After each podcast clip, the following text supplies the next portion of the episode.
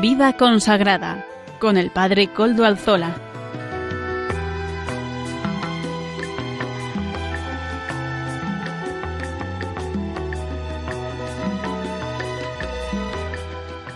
Buenas tardes, hermanos, amigos y oyentes. Hoy es jueves y son las cinco de la tarde, una hora menos en las Islas Canarias. Es por tanto la hora de vida consagrada, aquí, en Radio María en la que estamos.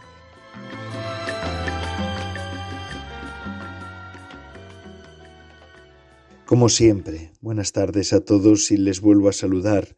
Les saludo como todas las semanas lo hago, además con sumo gusto y lo saben, porque yo disfruto de estar con ustedes en este rato. Soy el Padre Coldo Alzola, Trinitario, y emito, como es costumbre en mi caso, desde Algorta, Vizcaya, desde la parroquia del Santísimo Redentor. Y es conocido para los oyentes del programa que al comienzo del mismo nos encomendamos al Beato Domingo Iturrate, nuestro patrono y protector. Saludo a quienes nos están ayudando en el control en Madrid. Gracias a su servicio podemos emitir en esta ocasión de nuevo, semana tras semana. Este esta es nuestra cita. Y una además que se pueden poner en contacto con el programa por medio del correo electrónico del mismo, los recuerdo, eh, vida consagrada arroba radiomaria.es, vida consagrada arroba. Ha habido un tiempo en el que yo he tenido un problema en mi ordenador y no recibía los mensajes, pero ya se ha reanudado, así que ahora sí que me pueden escribir y, tengan en cuenta que yo los podré leer sus mensajes y responderles. Eh, recuerdo además también, como no, al comienzo del programa, mm, les recuerdo que ustedes pueden escuchar este programa por medio de los podcasts de la web de Radio María.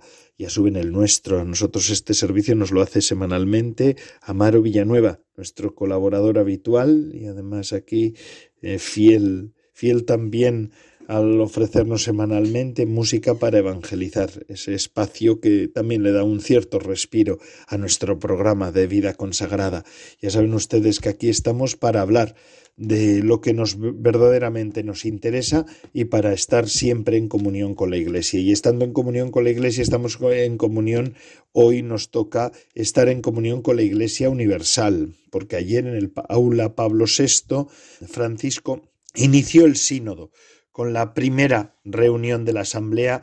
Esta asamblea, este sínodo durará un mes, explicó que el concepto de sinodalidad y de tener un sínodo sobre este tema no fue una idea original suya, sino que la comenzó con uno de sus predecesores, San Pablo VI. Y así lentamente, decía el Papa, que hace casi sesenta años el camino ha ido en esta dirección. Hoy podemos llegar a este sínodo sobre la sinodalidad, no es fácil, pero es hermoso, recordaba el Papa ayer. Es muy hermoso. Un sínodo eh, que todos los obispos del mundo querían y lo habían pedido. En la encuesta que se hizo después del sínodo de la Amazonía, para todos los obispos del mundo la segunda preferencia fue esta, la de la sinodalidad. Durante su mensaje el Papa también reflexionó sobre los dos sínodos anteriores, recordando el ambiente de tensión que rodeaba a los participantes, animó a los medios de comunicación a hacer bien su trabajo y advirtió del peligro de añadir presión a las asambleas sinodales. Cuando el sínodo sobre la familia estaba en la opinión pública que venía de la, de la mundanidad, no de nosotros, que era dar la comunión a los divorciados, y así entramos en el sínodo, decía ayer el Papa. Cuando el sínodo de Amazonía estaba la opinión pública, la presión que era para hacer a los viri probati, entramos con esta presión. Ahora hay algunas hipótesis de este sínodo, como ¿qué van a hacer aquí? Tal vez el sacerdocio femenino, no sé, estas cosas que se dicen fuera. Son palabras textuales del Papa Francisco y que ayer las pronunció para, para decirnos que realmente nadie tiene que temer, ¿verdad? Este sínodo es histórico ya que hay 54 mujeres entre los participantes y por primera vez en la historia tienen capacidad de voto en las asambleas. No es la primera vez que las mujeres han participado en las, en las sesiones del sínodo, pero esta vez sí que tienen derecho a voto.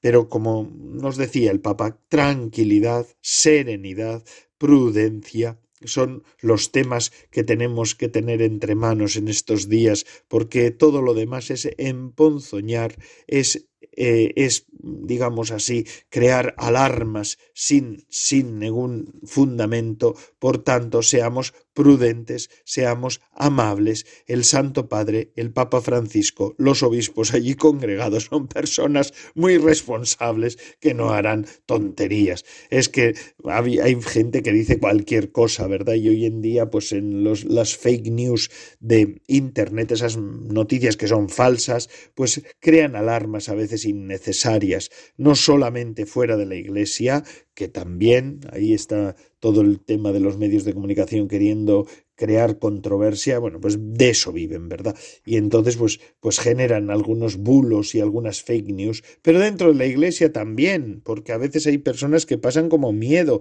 están como atemorizadas. No temáis, nos decía el Señor después de la resurrección, ¿verdad?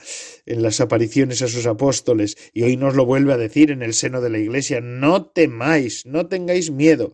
Yo todavía recuerdo cuando el Papa San Juan Pablo II empezó su pontificado, ¿verdad? En aquel discurso, en aquella homilía, más bien, homilía tan hermosa y tan recordada de su inicio del, del pontificado. Non avete paura, no tengáis miedo. Yo era recién nacido, así que no, no, me acuerdo porque lo vi en directo, sino porque lo he visto tantas veces. No navete paura, no tengáis miedo, no tengáis miedo.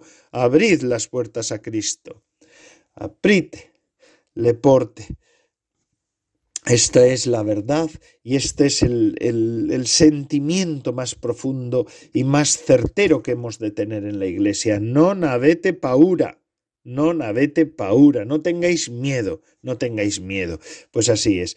Además, ese mismo día, ayer, el Papa Francisco, el pobre, no sé cómo da de sí, pero da, así que el Señor lo sostiene, ¿verdad? Y nuestras oraciones también. El día de, era el día de San Francisco de Asís, fundador de la vida consagrada, de una de las espiritualidades más fecundas de la historia de la Iglesia, y fue ese día el escogido para publicar la segunda parte de la Laudato Si, el documento papal sobre el cuidado integral del planeta. El documento llamado Laudate Deum es uno de los más duros y críticos de su pontificado reprocha el Papa Francisco la falta de compromiso que ha visto a lo largo de estos años para frenar el cambio climático y también para favorecer el desarrollo de los necesitados. Lamenta la debilidad demostrada por la comunidad internacional en estos años y el pensamiento que hay entre que, hay tras progresos como la inteligencia artificial el texto dice textualmente, la humanidad nunca tuvo tanto poder sobre sí misma y nada garantiza que vaya a usarlo bien, a utilizarlo bien. Mm, esto es una frase de ese documento. Laudate Deum, laudate Deum. Eh, no faltan quejas contra algunos sectores de la Iglesia que niegan fenómenos como el cambio climático. De hecho, el inicio del documento es una recolección de datos de distintos estudios medioambientales que tratan de probar el desafío al que la humanidad se enfrenta. Me veo obligado, dice el Papa en este documento, a hacer estas precisiones que pueden parecer obvias debido a ciertas opiniones despectivas y poco racionales que encuentro incluso dentro de la Iglesia Católica. Por último, expresa el Papa, el Santo Padre, su deseo de que la próxima cumbre del clima de Dubái suponga un nuevo impulso para favorecer el compromiso de la comunidad internacional e insta a los católicos a reflexionar sobre si llevan una vida austera o si son meros explotadores, sería señal de que en realidad no se consideran criaturas de Dios, sino dioses que pueden manipular el mundo a su antojo y sin responsabilidad. Pues estas son las palabras de algunas de las ideas de ese laudate deum, alabad al Señor, la alabad a Dios, ¿verdad? Laudate deum, que es ese documento tan hermoso también que ha salido del puño y letra del Santo Padre, el Papa Francisco, el Papa que verdaderamente quiere hacernos entender que debemos vivir una vida más austera, centrada en Cristo, para poder así tener un impacto menor en el medio ambiente, porque ahora hay una ecología, esto ya es mío, no es del Papa, sino que es del Padre Coldo Alzola, mm, que les habla, ¿verdad?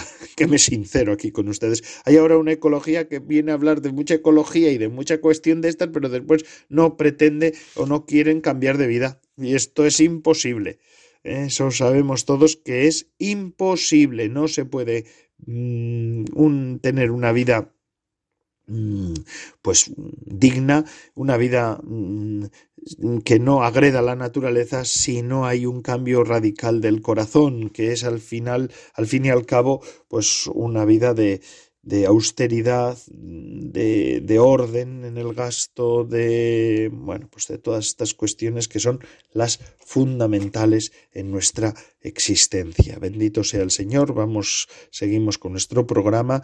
Ya estas, teníamos que hacer este eco de lo que está pasando en el mundo y en la Iglesia, ¿verdad? En la Iglesia universal, porque este programa siempre quiere estar en comunión con el Santo Padre, con la Iglesia en general y con las distintas presencias de los religiosos, religiosas, consagrados y consagradas a lo largo y ancho del mundo. Esta es nuestra vocación, la vocación de este programa de vida consagrada. Y entonces, antes de empezar ya con el programa y los demás contenidos, pues después de esta introducción que hoy ha sido un poquito más extensa, pues porque el tema lo requería o no. Claro que sí. Ustedes me comprenden porque somos tenemos una cierta sintonía ustedes y yo, ¿verdad? Usted y yo tenemos una cierta sintonía aquí en, en Radio María, ¿verdad? En el programa de vida consagrada. Yo siempre me alardeo de mis oyentes, porque es así, porque es así. Y además lo digo con toda conciencia.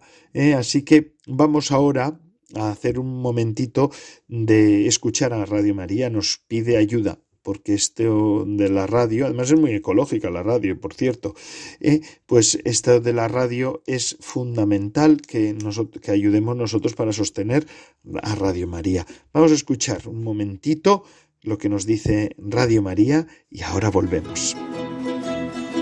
Según la tradición, el apóstol Santiago estaba desanimado ante el escaso fruto de su predicación en la Hispania romana, cuando recibió la visita de la Virgen María sobre una columna. Desde entonces, bajo la protección de la Virgen del Pilar, el Evangelio se extendió rápidamente por nuestra nación. También hoy vivimos momentos difíciles, y uno de los medios que se está revelando más provechoso para la evangelización es esta radio que cambia vidas bajo la intercesión de María. Para mí Radio María es lo primero que pongo al levantarme y lo último que apago al acostarme. Me da alegría, me, saca de, de tristeza, de bajones y le doy gracias a Dios por tener esta radio. Por ello, en estos días en torno al 12 de octubre, nos unimos en una campaña especial bajo el lema Abrazados a tu pilar si la campaña realizada el año pasado en esas mismas fechas nos permitió adquirir una frecuencia en la ciudad de Zaragoza, en este año os invitamos a intensificar vuestra oración, a hablar a muchos de esta radio y a contribuir con vuestros donativos a dos acciones muy especiales.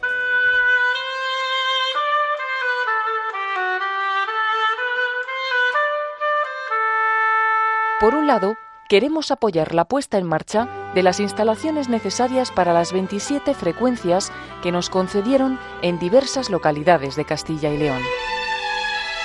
Por otra parte, nos proponemos hacer llegar radiolinas a residencias de mayores, hospitales, prisiones y otros ámbitos donde reina la soledad o la tristeza. Con cada pequeño gesto de donar 20 euros, podremos regalar uno de esos transmisores con la imagen de la Virgen cuyas ondas pueden cambiar la vida de muchas personas. Del 9 al 13 de octubre, ayúdanos a extender la radio de la Virgen en la que San Juan Pablo II llamaba la Tierra de María. En el día central de esta campaña, la festividad de Nuestra Señora del Pilar, nos uniremos en oración en la retransmisión de la Santa Misa desde la Basílica del Pilar de Zaragoza y en un rosario muy especial desde ese mismo lugar. La descubrió mi madre en su enfermedad, ella se fue, yo me quedé con Radio María. Ahora, hoy día, estoy hospitalizada y ella es mi acompañante, con ella río, con ella lloro, con ella canto. Abrazados a tu Pilar. Ayudemos a la Virgen a cambiar muchas vidas a través de Radio María. No ha sido una ida, sino que ha sido una, un estar aquí, escuchando también esta invitación que nos hacía Radio María. Es el empeño de tantos, es el empeño de tantos. Bueno, hermanos, pues hoy estamos en el 5 de octubre, un día en el que murió Santa Faustina Kowalska, ¿verdad?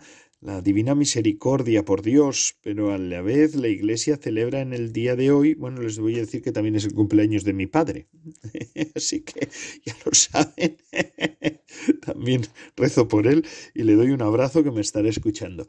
Eh, bueno, ya se lo he dado, ¿eh? Desde la mañana, pero quiero decir que ahora, pues porque mi padre vive conmigo en la comunidad, en mi comunidad, eh, eh, él vive conmigo. Y, bueno, pues además de esto, pues rezo por él también y les pido que recen por él. Vamos a, hoy es el día de, la, de las témporas de acción de gracias y petición, el 5 de octubre. Todos los años celebramos esta celebración, esta esta especie de memoria litúrgica, ¿no? que es, además nos recuerda una cuestión fundamental de nuestras vidas. ¿Y de dónde viene todo esto? Pues según la tradición de la Iglesia, la primera semana de Cuaresma es la semana de las cuatro témporas de primavera. Las cuatro témporas representan una tradición peculiar de la Iglesia de Roma. ¿Cuál es esta? Sus raíces se encuentran por una parte en el Antiguo Testamento, donde por ejemplo el profeta Zacarías habla de cuatro tiempos de ayuno a lo largo del año, y por otra en la tradición de la Roma pagana, cuyas fiestas de la siembra y de la recolección han dejado su huella en estos días. Se nos ofrece así una hermosa síntesis de la creación y de la historia bíblica, síntesis que es un signo de la verdadera catolicidad catolicidad es síntesis, es unidad, es universalidad. Al celebrar estos días recibimos el año de, manos del Señor, recibimos nuestro tiempo de creador y también eh, el Señor como redentor. Confiamos en su bondad, que a su bondad también, ¿no? Nuestras siembras y cosechas ahí en Cuaresma y dándole gracias mm, por el fruto de la tierra y de nuestro trabajo. La celebración de las cuatro témporas de Cuaresma refleja el hecho de que la expectación ansiosa de la creación está esperando la manifestación de los hijos de Dios, ¿verdad? Como nos recuerda San Pablo en la carta a los romanos. Eh, y bueno, todo esto lo hacemos a través de nuestra plegaria. Eh, con nuestra plegaria entra la creación en la Eucaristía y así contribuye a la glorificación de Dios. Eh, estas cuatro témporas recibieron en el siglo V una nueva dimensión significativa. Pasaron a ser fiestas de la recolección espiritual de la Iglesia, celebración de las ordenaciones sagradas. Tiene un sentido profundo el orden de las estaciones correspondientes a estos tres días, miércoles Santa María la Mayor, viernes los doce apóstoles, sábado San Pedro. En el primer día la Iglesia presenta los ordenandos a la Virgen, a la Iglesia en persona, eh, que es María, ¿verdad? Es prototipo, es tipo de la Iglesia. Al meditar en este gesto nos viene a la memoria la plegaria mariana del siglo III, Subtum Presidium Confugimus. La Iglesia confía sus ministros a la Madre. Aquí a tu Madre le decía la Iglesia a, a María Santísima. Estas palabras del crucificado nos animan a buscar refugio junto a la Madre, a la Madre excelsa. Bajo el manto de la Virgen estamos nosotros también seguros. En todas nuestras dificultades podemos acudir siempre, además con una confianza sin límites, a nuestra Madre del Cielo. Este gesto del miércoles de las cuatro témporas se refiere a nosotros como ministros de la Iglesia. Somos asumidos en virtud de este ofrecimiento que representa el verdadero principio de nuestra ordenación, confiando en la Madre nos atrevemos a abrazar nuestro servicio. El viernes es el día de los apóstoles, como en esas cuatro temporadas de Cuaresma. En calidad de conciudadanos de los santos y familiares de Dios, somos edificados sobre el fundamento de los apóstoles y de los profetas, nos dice Pablo en la carta a los Efesios. Solo hay un verdadero sacerdocio, solo podemos solo podemos solo podemos eh, solo podemos eh, construir el templo vivo de Dios en el contexto de la sucesión apostólica, de la fe apostólica y de la estructura apostólica. Las ordenaciones mismas tienen lugar en la noche del sábado hasta la mañana del domingo en la Basílica de San Pedro en Roma. Así era como se celebraba entonces. Así, de esta manera, la Iglesia expresaba la unidad del sacerdocio en la unidad de Pedro, del mismo modo que Jesús, al principio de la vida pública, llama a Pedro y a sus socios. Luego de haber predicado desde la barca de Simón, en aquel lago de Cafarnaún, junto a Cafarnaún. La primera semana de Cuaresma es la semana de la siembra. Confiamos a la bondad de Dios los frutos de la tierra y, los, y el trabajo de los hombres, para que todos reciban el pan cotidiano y la tierra se vea libre del azote del hambre. Confiamos también a la bondad de Dios la siembra de la palabra, para que reviva en nosotros el don de Dios que hemos recibido por la imposición de las manos del obispo, ¿verdad? Todos los sacerdotes lo tenemos que mirar así. Y en la sucesión de los apóstoles, en la unidad de Pedro vemos también cómo esto estaba entroncado en Cristo y de Cristo nos viene. Por eso damos gracias a Dios porque nos ha protegido siempre en las tentaciones y dificultades. Yo cuando veo a un sacerdote que ha muerto siendo sacerdote doy gracias a Dios y me alegro profundamente, no que se muera, pero sí que haya podido salir victorioso durante toda su vida, ¿no? Esto es una de las cosas. Hoy mismo me recibía un aviso de un sacerdote que ha fallecido en la diócesis de Bilbao, pero cuando lo veo también o acompaño a un hermano mío en los últimos momentos como religioso y trinitario suelo decir, qué envidia me das. Dios me dé la gracia de poder llegar a donde tú has llegado. Y así le pedimos a Dios con las palabras de la oración de la comunión que nos otorgue su favor, es decir, su amor eterno, Él mismo, el don del Espíritu Santo que nos conceda también el consuelo temporal que nuestra frágil naturaleza necesita, ¿verdad? oramos por Cristo nuestro Señor, oramos bajo el manto de la Madre, Oramos con la confianza de los hijos. Permanecen vigentes las palabras del Redentor. Confiad, yo he vencido al mundo. Esto es lo que nos dicen las témporas de los días de, de Cuaresma.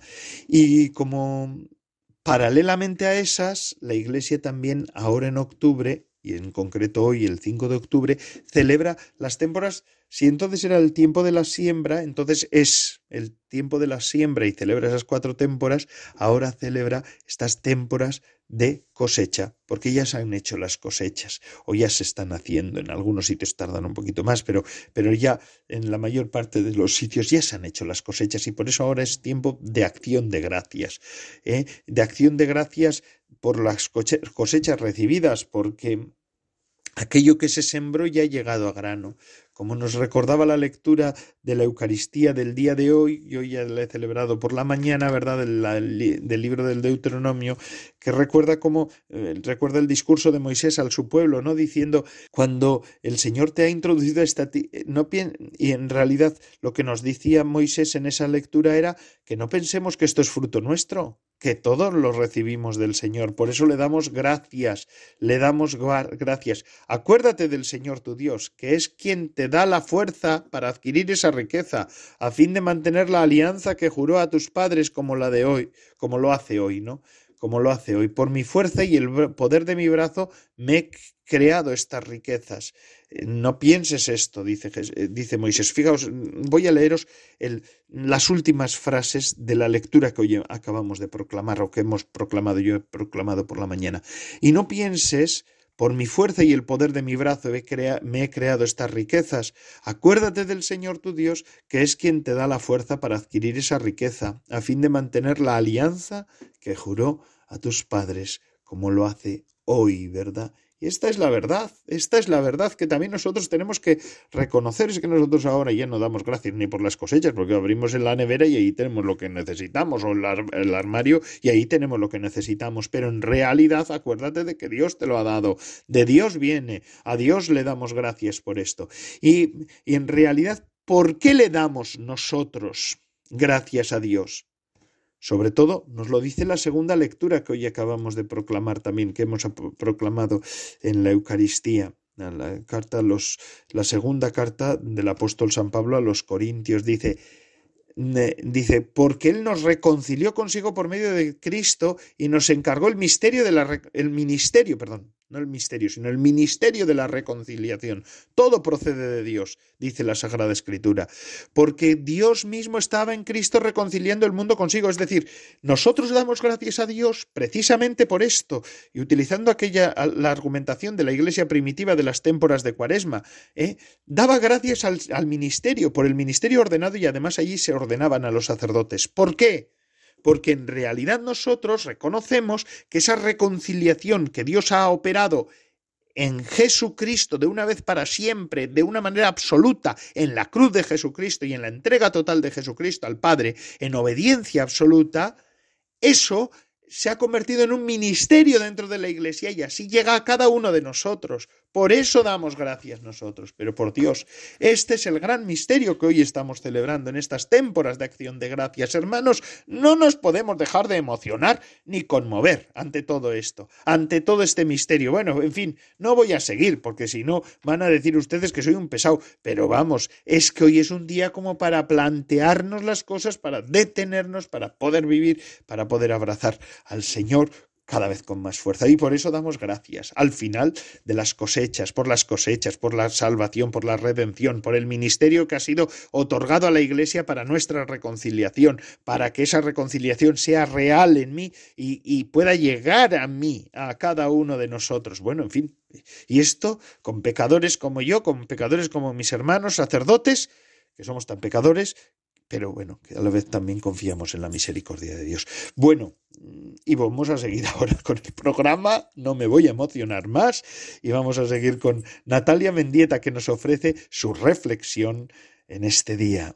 Buenas tardes, Padre Coldo y oyentes de Radio María.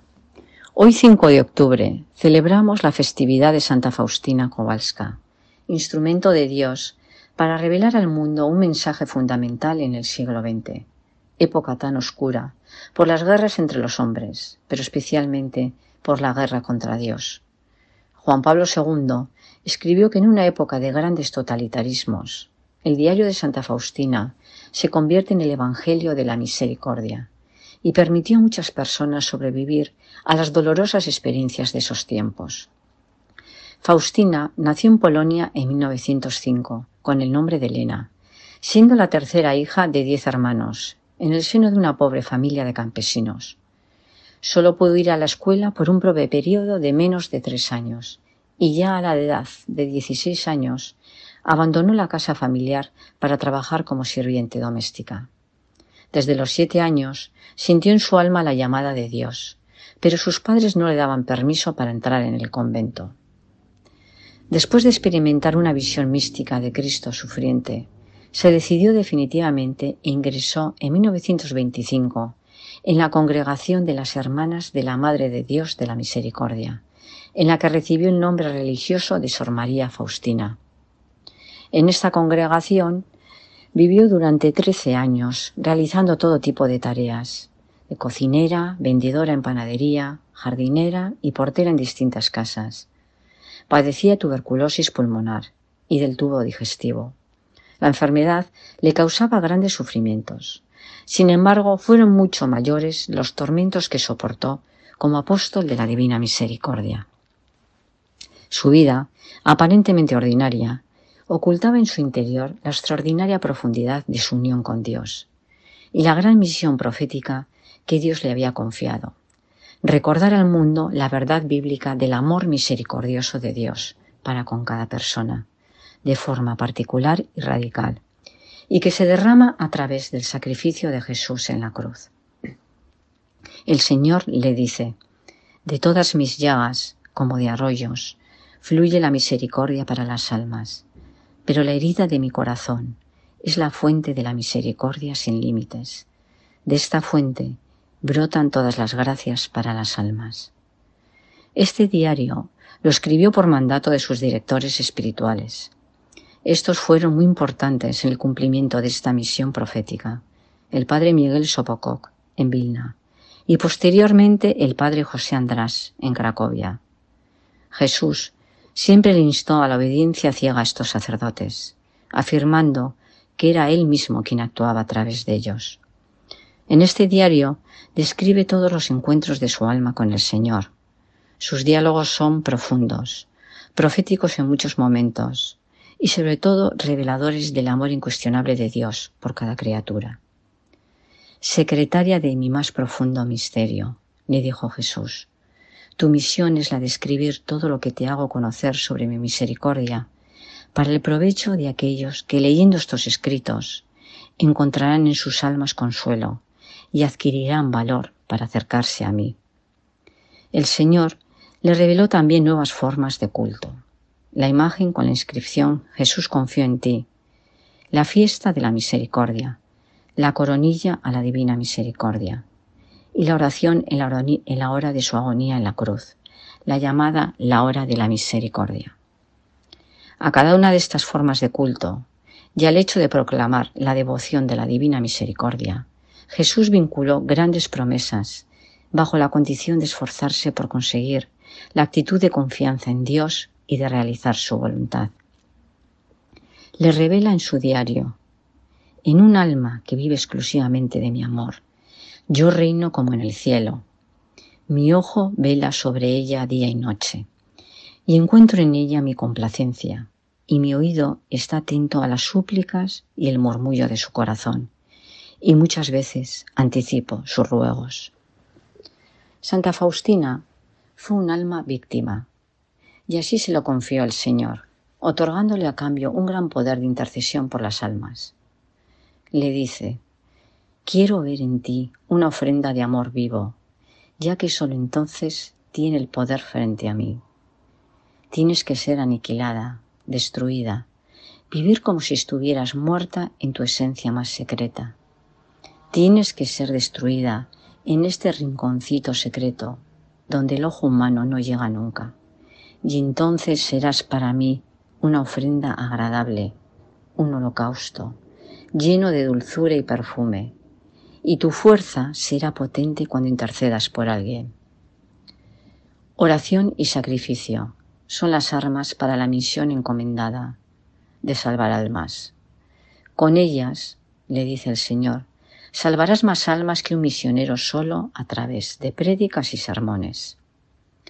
Recibió además otras muchas gracias extraordinarias. Éxtasis, estigmas ocultos, los dones de bilocación, de leer en las almas humanas y también de promesas y desposorios místicos. Santa Faustina fallece el 5 de octubre de 1938, a los 33 años de edad. De su carisma y su experiencia mística nació el movimiento apostólico de la Divina Misericordia. Cristo, una vez más derramó su gracia sobre el mundo a través de un pequeño instrumento elegido por él. Mi queridísima secretaria, escribe que deseo derramar mi vida divina en las almas humanas y santificarlas, con tal de que quieran acoger mi gracia. Los más grandes pecadores llegarían a una gran santidad si confiaran en mi misericordia. Mis entrañas están colmadas de misericordia que está derramada sobre todo lo que he creado. Mi deleite es obrar en el alma humana, llenarla de mi misericordia y justificarla.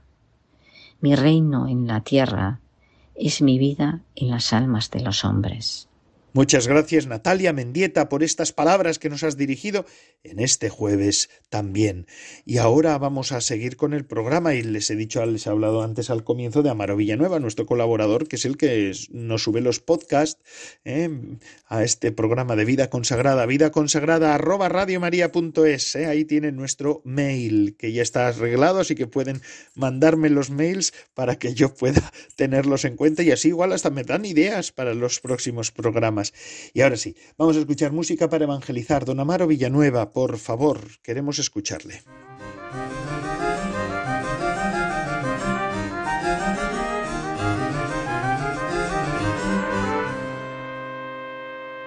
Muy buenas tardes, Padre Coldo, y buenas tardes a todos los oyentes de Radio María.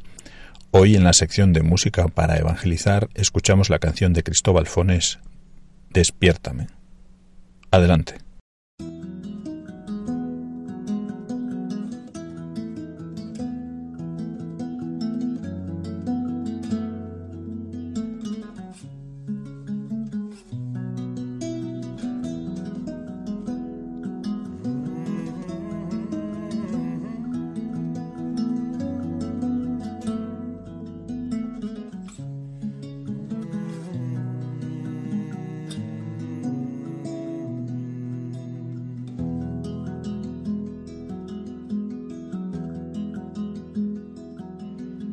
Despiértame, Señor, cada mañana para que aprenda de nuevo amanecer.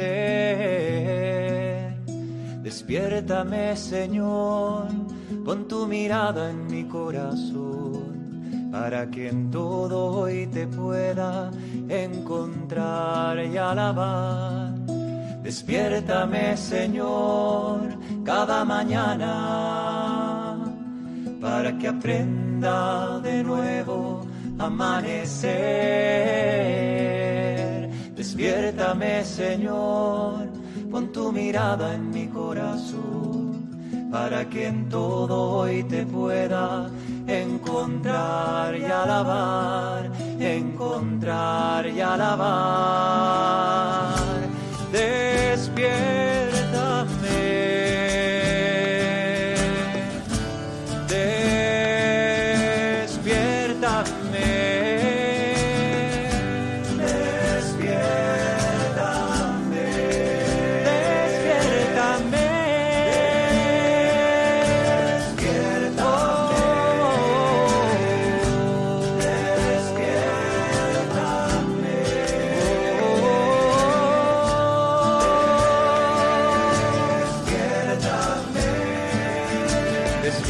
Señor, cada mañana para que aprenda de nuevo amanecer. Despiértame, Señor, con tu mirada en mi corazón para que en todo hoy te pueda encontrar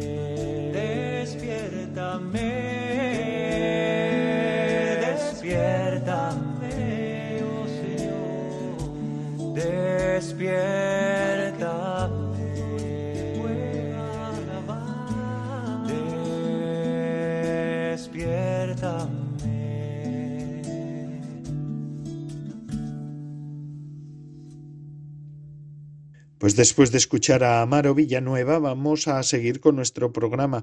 ¿Saben qué viene ahora? Pues seguro que sí, los que ya son habituales en nuestro programa, pues saben que viene ahora el espacio de formación, la formación animada por la comunidad de San Juan. Eh, presentan pues el matrimonio Lourdes Muñoz, Salvador Morillas, estamos siguiendo la lectura pausada, reflexiva del libro Anquila Domini de Adrien von Speyer, que fue quien fundara esta comunidad, este instituto secular, junto con el gran teólogo Hans Urs von Balthasar hoy hablamos del sí de María. ¿Cómo no vamos a hablar del sí de María? Es que el sí de María, yo me he dado cuenta con estos programas que la profundidad que tiene este sí. Pues adelante, Salvador Morillas, Lourdes Muñoz.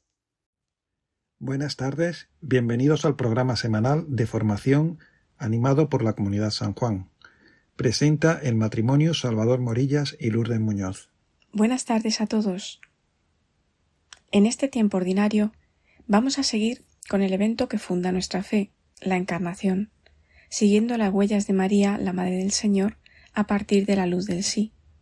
Nos guiaremos por el libro Anchila Domini, la sierva del Señor, de Adrien von Speyer, quien fundó junto con Hans Urban Balthasar un instituto secular, la Comunidad San Juan, cuyos miembros consagrados tienen como patronos a San Juan y a San Ignacio de Loyola.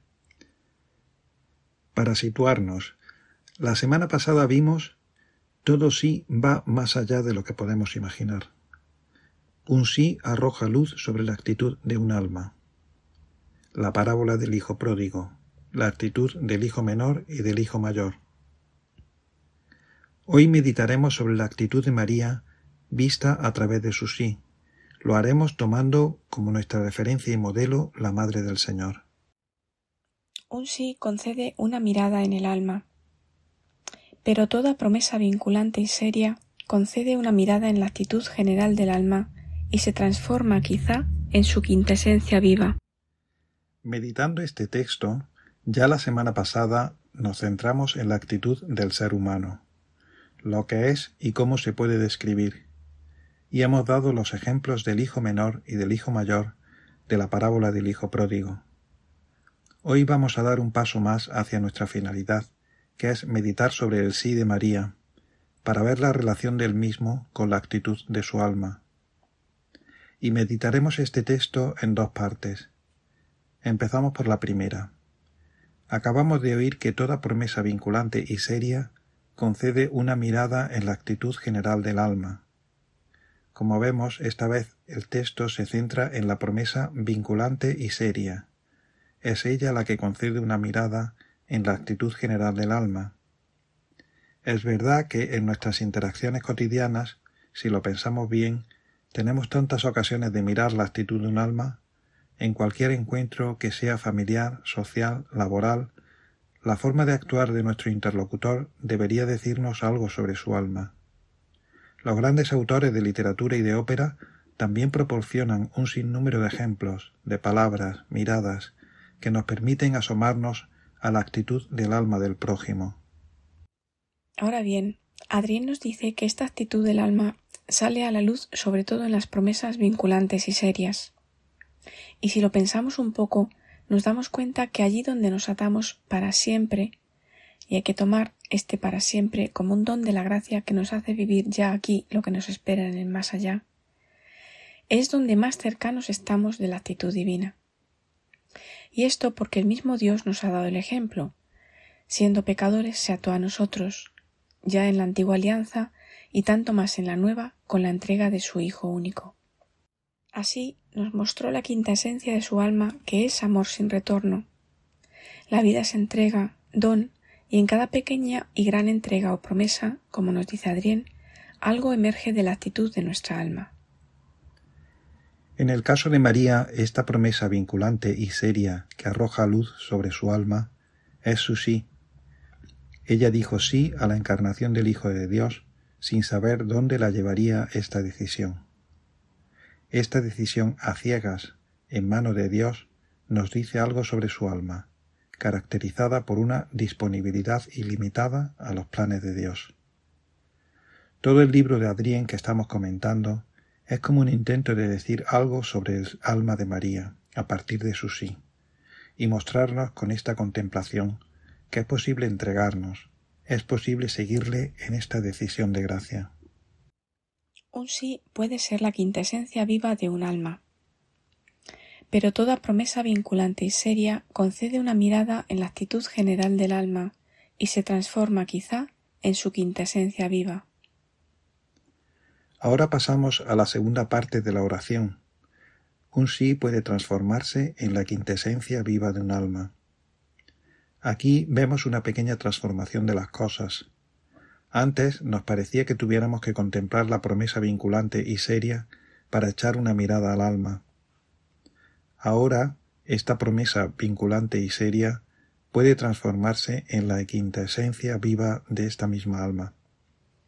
¿Qué quiere decir esto? Primero de todo, ¿qué es la quinta esencia?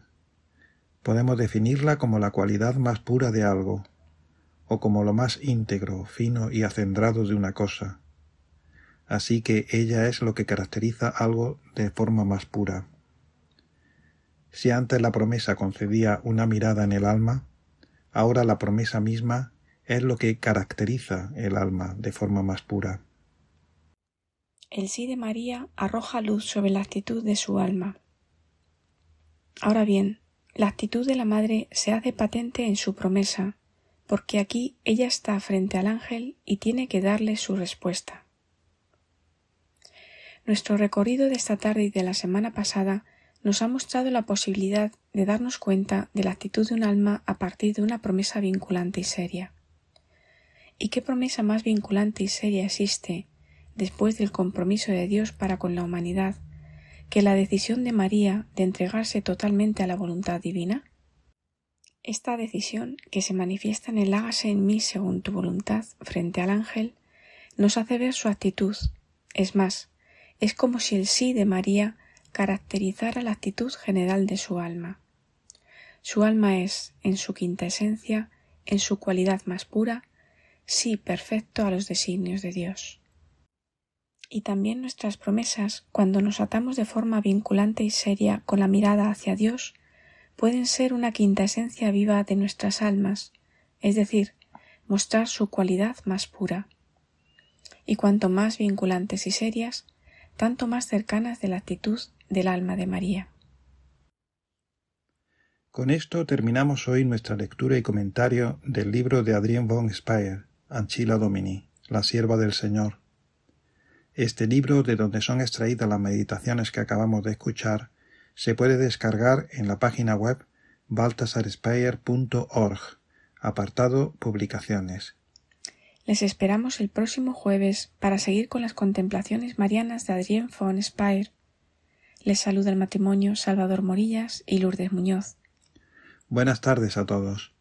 Gracias Salvador Morillas, Lourdes Muñoz, Lourdes Muñoz, Salvador Morillas por estas palabras que nos han ofrecido en, el en este programa de vida consagrada en el que estamos. Eh, sobre el sí de María Anquila Domini de Adrien von Speyer, que junto con Hans Urs von Balthasar fundaron el Instituto Secular Comunidad de San Juan. ¿Qué actuales son estos los pensamientos y las obras de estos dos autores? Bueno, pues seguimos ahora. Eh, vamos a continuar con nuestro programa. Almudena Mendieta Echevarría nos va a ofrecer ahora su aportación. Ya con esto acabamos el programa de hoy, el día de hoy. Adelante, Almudena Mendieta Echevarría, nuestra colaboradora. Buenas tardes a todos, Padre Coldo. Hoy vamos a hablar sobre el relativismo. Ya decía Benedicto XVI que el relativismo es la enfermedad actual. Parece que todo lo toca y todo lo mancha. Ya no existe una verdad y un bien. En una palabra, ya no existe Dios. Cuando Dios ya no vive en mi alma ni en mi corazón, desaparecen la verdad y el bien, porque Él es la única verdad y el único bien. Sí, porque el mundo es bueno, no porque haya hombres buenos que lo habitan. El mundo es bueno porque lo ha creado Dios, que es suma bondad. Si esta verdad de Dios desaparece de nuestra vida, ya no viviremos nunca más en la verdad. Porque si no veo y pienso y hago todo desde una perspectiva divina, pues entonces no estoy viviendo en la verdad de las cosas. Si pierdo la referencia de saber de dónde vengo y a dónde voy, recorreré otros caminos falsos y sin futuro, porque Dios no está en ellos. Si la verdad depende de lo que yo piense, sienta o decida, será todo relativo y nunca encontraré la verdad, porque no la busco donde está. Busco la verdad en mí, en mi criterio, en mi interés, y no la busco donde está. La verdad está en Dios, porque Él nos ha creado y ha creado todo el universo. El hombre puede vivir engañándose toda la vida, pero al final se encontrará con la verdad y el bien, se encontrará con Dios. Nadie puede escapar a su mirada. La verdad es simple y radical. Nosotros conocemos los actos y pensamientos que debemos tener para andar en verdad y en bien. Los diez mandamientos, los mandamientos de la Santa Madre Iglesia, las bienaventuranzas, las obras de misericordia.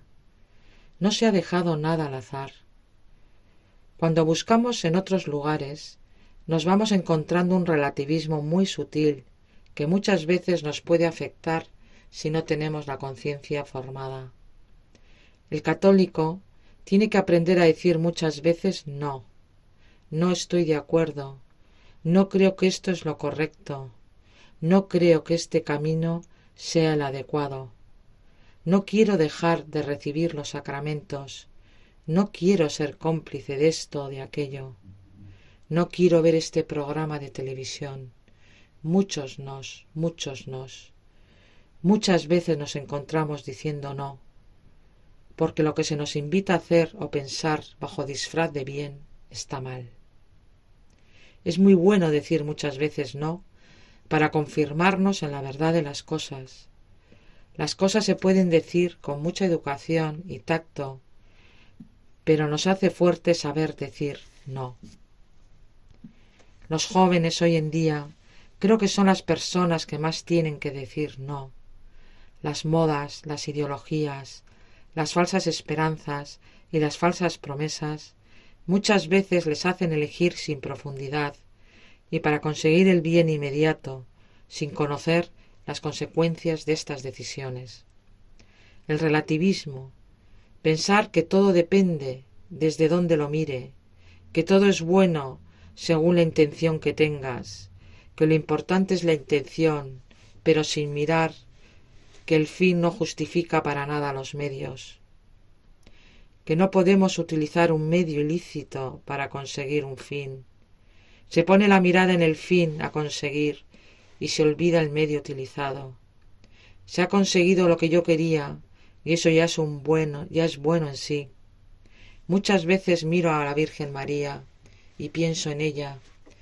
Vivía dentro del mundo, pero muy metida en Dios, en su voluntad, muy apartada del pecado, muy apartada del materialismo, del poder. Ella vivía llena del Espíritu Santo. Madre Santísima, enséñanos a tener los pies en la tierra y la cabeza en el cielo.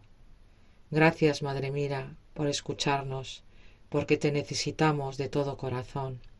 Feliz tarde a todos. Gracias, Almudena Mendieta Echevarría, por tu colaboración. Muchísimas gracias. Y con esto ya acabamos nuestro programa y yo me despido de ustedes hasta la semana que viene, si Dios lo quiere. Ustedes ya saben, pueden seguir poniéndose mm, en contacto con el programa por medio del, eh, mm, mail del programa, del correo electrónico vida consagrada Además nos pueden escuchar en los podcasts. Nuestro podcast también se suele subir puntualmente la web de podcast de Radio María y pueden volvernos a escuchar si es su deseo. Y ahora les dejo con Radio María que sigue emitiendo todo el día. Se despide de todos ustedes, Padre Coldo Alzola, que soy trinitario. Yo de verdad les pido que recen por mí. Yo lo hago por ustedes. Hasta la semana que viene, si Dios lo quiere.